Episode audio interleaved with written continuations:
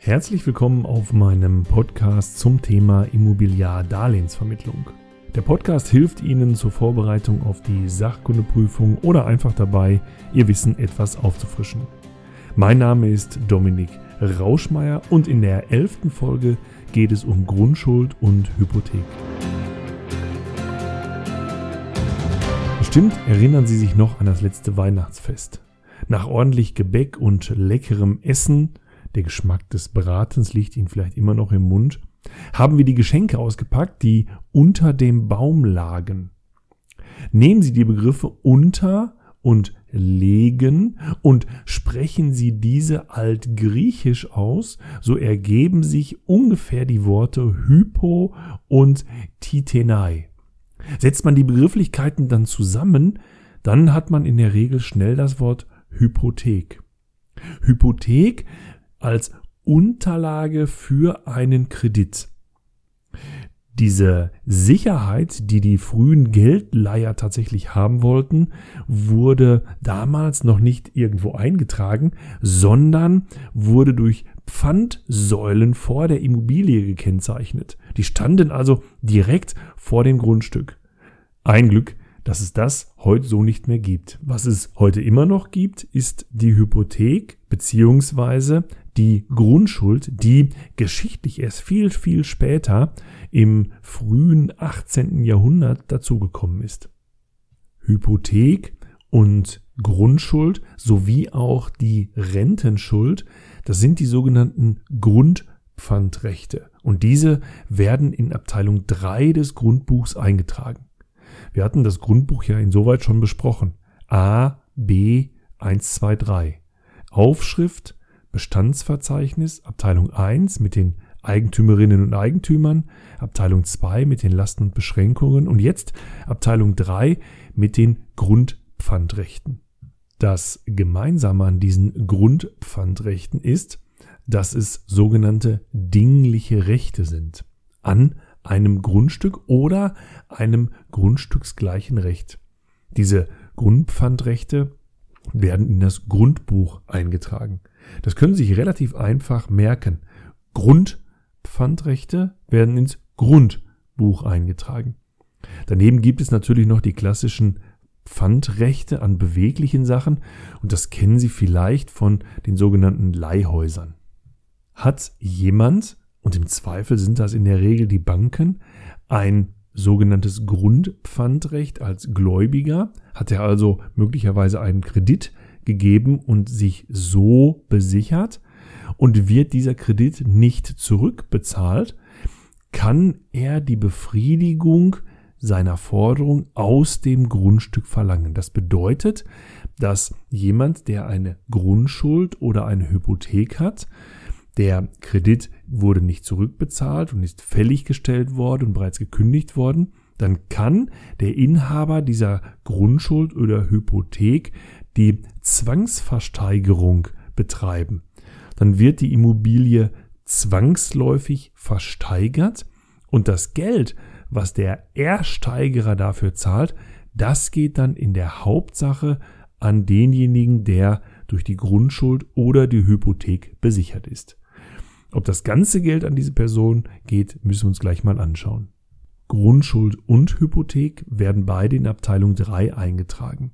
Dazu wird auch ein sogenannter Hypothekenzins eingetragen.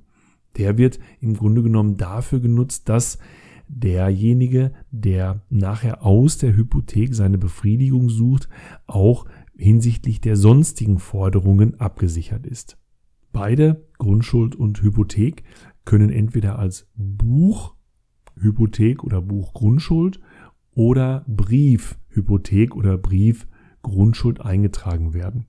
Früher gab es tatsächlich es noch häufiger, dass neben der Eintragung im Grundbuch ein entsprechender Brief, also eine Urkunde ausgestellt wurde. Das gibt es heute in der Regel nicht mehr. Und so lesen Sie ganz häufig in den Grundbüchern den Hinweis Grundschuld oder Hypothek ohne Brief. Und dann wissen Sie, es handelt sich hier um eine Buchhypothek oder eine Buchgrundschuld. Spannend ist natürlich, was der Unterschied zwischen der Hypothek und der Grundschuld ist. die Hypothek selbst in 1113 des bürgerlichen Gesetzbuches geregelt. Da steht dann drin, dass ein Grundstück in der Weise belastet werden kann, dass an denjenigen, zu dessen Gunsten die Belastung erfolgt, eine bestimmte Geldsumme, und jetzt kommt's, zur Befriedigung wegen einer ihm zustehenden Forderung aus dem Grundstück zu zahlen ist. Bei der Hypothek, Paragraph 1191 heißt es, ein Grundstück kann in der Weise belastet werden, dass an denjenigen, zu dessen Gunsten die Belastung erfolgt, eine bestimmte Geldsumme aus dem Grundstück zu zahlen ist. Und wenn Sie sich die beiden Gesetzestexte nebeneinander legen, sehen Sie, dass der Unterschied in den Worten zur Befriedigung wegen einer ihm zustehenden Forderung. Dieser Zusatz, den gibt's nur bei der Hypothek. Die Fachbegriffe dafür lauten immer akzessorisch und abstrakt. Die Hypothek ist akzessorisch, ist an eine konkrete Forderung gebunden. Die Grundschuld ist abstrakt, unabhängig und auch unabhängig von einer Forderung.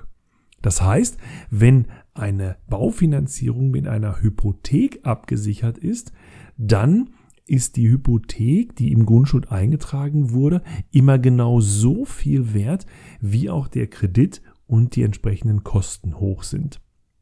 Die Grundschuld hat immer den gleichen Wert.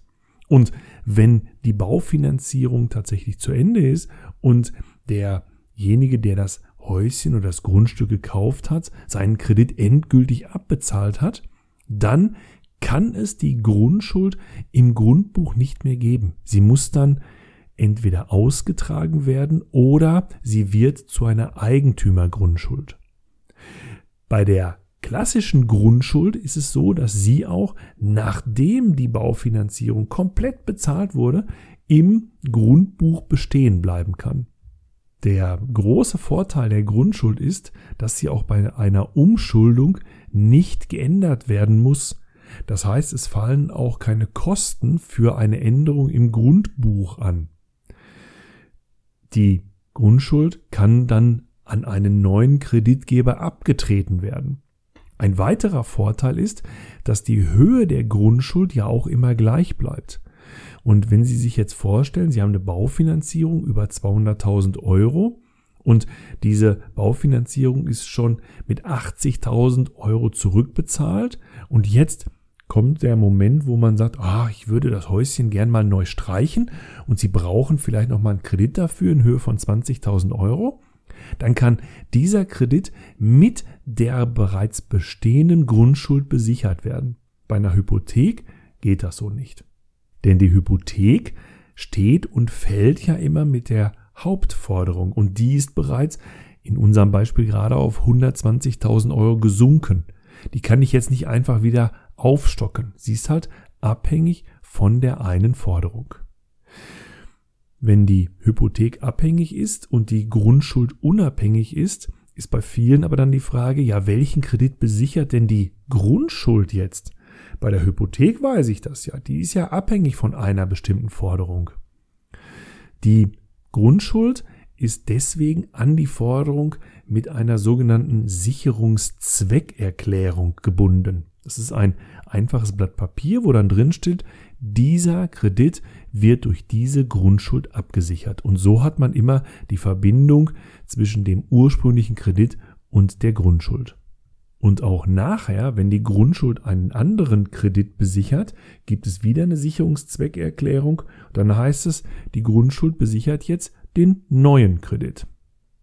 Grundschuld und Hypothek berechtigen den Kreditgeber, also den Gläubiger, eine einmalige Zahlung zu erhalten. Und das ist der Unterschied zur sogenannten Rentenschuld. Dort hat man nur das Recht, eine regelmäßige Geldleistung zu bekommen.